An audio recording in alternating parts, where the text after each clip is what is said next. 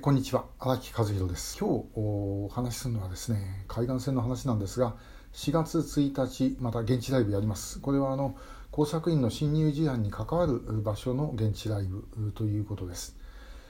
えー、前にあの調査会のメルマガ調査会ニュースに書いたことありますし講演でも時々話をしたりはしてるんですがおそらく、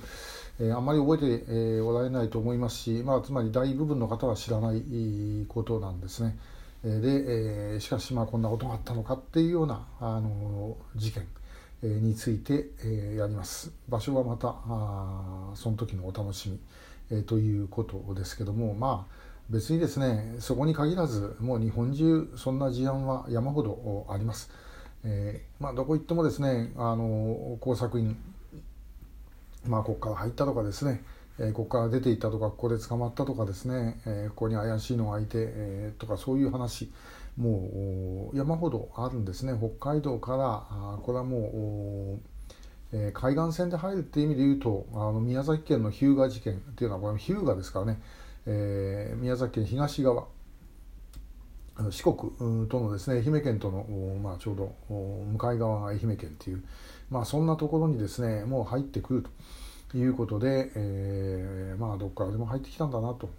えー、日本の海岸線はあのアメリカの倍あります。約3万4000キロ。北方領土入れて3万5000キロの海岸線があります、えー、これで守りきるなんてことはですね、えー、絶対にできません。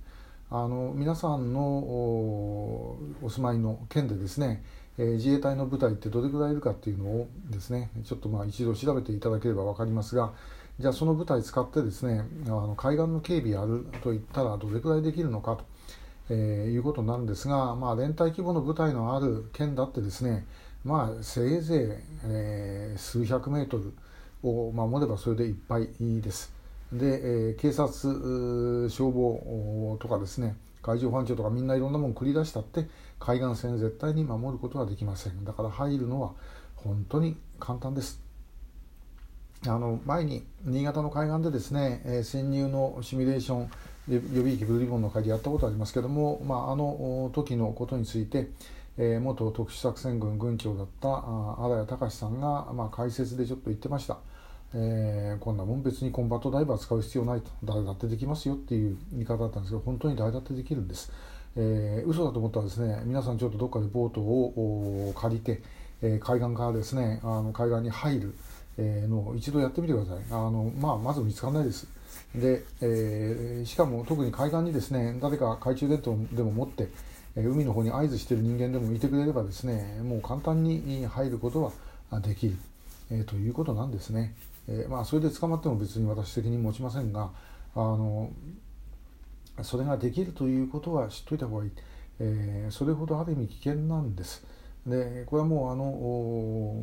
海岸にあの、まあ、この夏この冬はあんまり来ないですかったですけども前の前の冬までですね、えー、漂着船がもう100隻以上とかですね何十隻とか、えー、1年間にやってきたことがありました。えー、もうあれもうどこにでも着いたんですねでその中に人に人が生きて乗ってた船もありました、えー、生きて乗ってた船はですねもうほとんど例外なくあの地面についてえー、そして乗ってた人間が上陸してでどっかの近くの家に行って食料くださいみたいなことをやって分かった、えー、例えば難民とかですねそんなこと言うと海の向こうに人の乗った船が見えてで、えー、そこで助けを求めてるっていうイメージがあると思いますが、えー、我が国の場合はそうはいかないです。もうともかく上陸してしまってでしかも上陸してしまった人間ですね何者か分かんないのにいきなり例えばですねあの撃ち殺すなんてことはもちろんできるわけありません。追い払おうと思ったってですね船は動かない、えー、どっかでとりあえず一旦はですね保護をせざるを得ない。ということなんですね。でえ、船によってはですねあの北海道の気候内で、えー、ひっくり返って漂着している船を見見に行ったと。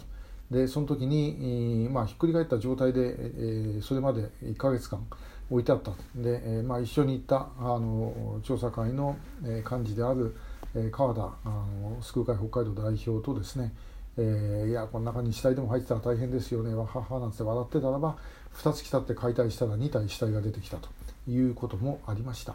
えー、もうですねあのそういうもんだというふうに思うしかないんですね。だからこれ止めるためには、まああのまあ、これもその木造船の漂着はこれも止めることはできません。で、えー、少なくとも危害を持った状態の人間が入ってくるのを止めるためには、え、海岸を守ったってもちろん海岸を守った方がいいですでやはりあの簡単に入れないということを向こうに示しておいた方がいいですけれどもそれ以上に、えー、もし日本に危害を加える目的で入ってくるんであれば、えー、ただでは置かないということをですね向こうに示さないといけません、えー、遺憾法ではやいくら打ったってですね、えー、ダメです。あの本当にですねもういざとなったらばあの狙撃するということを向こう側に見せつけておかないとあの まあ、これまでもそうだったように工作船はまた入ってくる可能性があると。工作船でなくたって簡単に入ってこれるわけですしあるいはですね例えばその瀬戸内海とか船の通行が多くて、えー、後ろが観音開きになっている工作船じゃさすがに分かるというようなところであったとしてもあのプレジャーボートとか使われちゃったらもうどうしようもないですよね。えーまあ、それが日本の現状だということこれは何度もこのショートメッセージでもお話をしておりますけれどもぜひあの考えていただきたいというふうに思います。えー、木造の漂着船がどっと来た時は一時ですね、えー、多少はみんな緊張したんですけどももう去年コロナで向こうが船出さなくなって で止まっちゃってからですね喉元過ぎれば暑さを忘れるでまたみんな忘れちゃいました。